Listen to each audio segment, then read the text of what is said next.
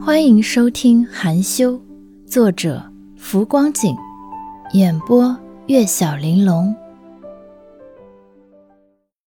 第十七集。微微低沉的男声，暗含几许无奈和关切，倒丝毫没有责备和生气的意思，落在苏沫耳中，他僵硬的身子莫名的便松弛了一些。不要紧。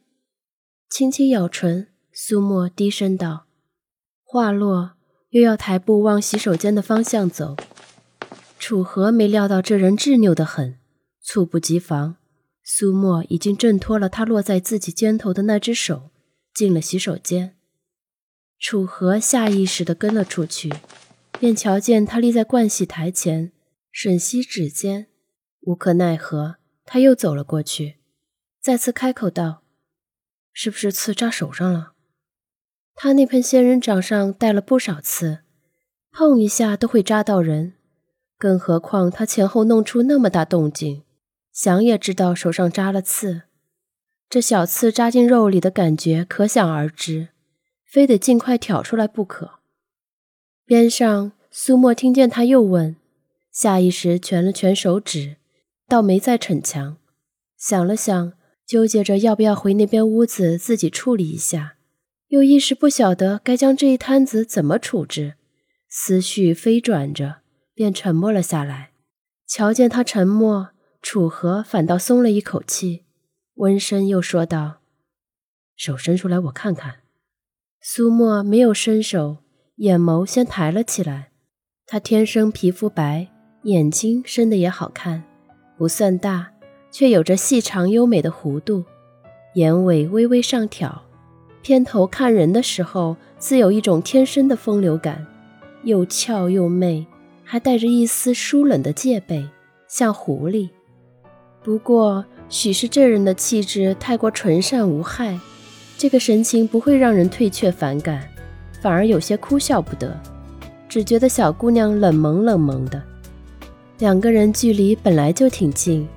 这一个注视后，苏沫又突然不自在了，收敛目光，小声地说：“不要紧，我看看。”楚河又说，语气很温和，却给人一种不容置喙的感觉。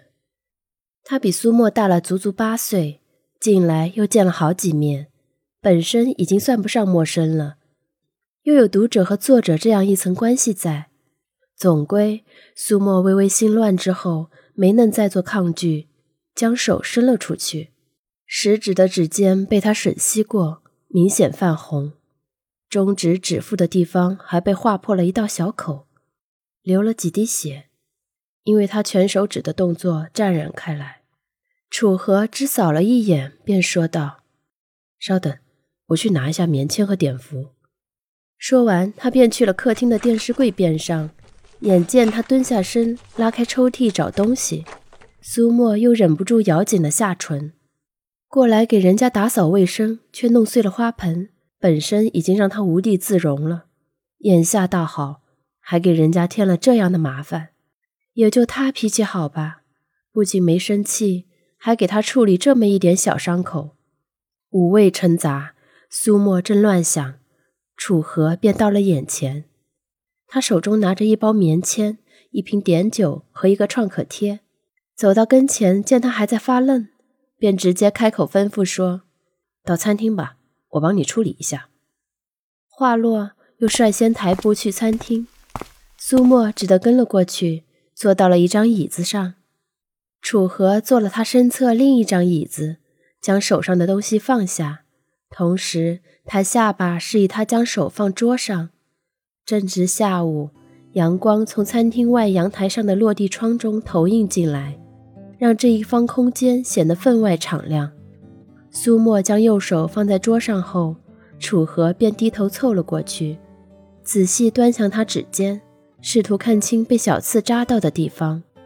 两人的距离极近，苏沫在他凑过去的时候便有些不自在了。可人家心无旁骛，一派正人君子的模样。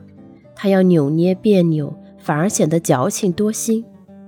因而他只能尽量忽视掉那一丝不适的感觉，规矩地端坐着。唉，用指甲刀夹出来吧。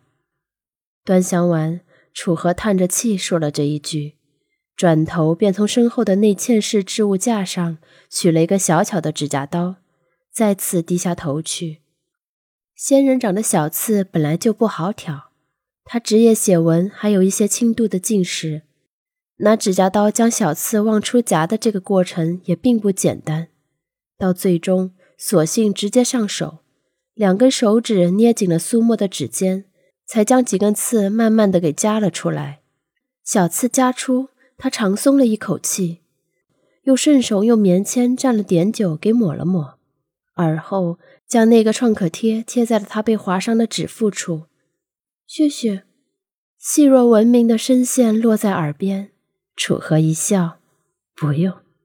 抬头的一瞬，脸颊上有柔而细软的东西一扫而过。等他再回神，才发现那应该是女孩子的头发。刚才两个人之间的距离太近了，收拢思绪，他下意识瞧了苏沫一眼，发现女孩的目光落在自己的指尖上。他微微蜷了蜷被他贴了创可贴的那根手指，不经意的小动作。带着那么一点童真的孩子气，而他近在咫尺的那张脸，白嫩中透出一片绯红，好像抹了极淡的一层胭脂。一时出神，楚河专注的目光便显得过于直接，以至于就在他看着的这个过程中，苏沫的脸颊更红了。察觉到这一点，楚河猛地收了目光。干咳一嗓子后，很快起身说道：“手伤了就算了，回去好好休息。”本集播讲完毕，下集再见。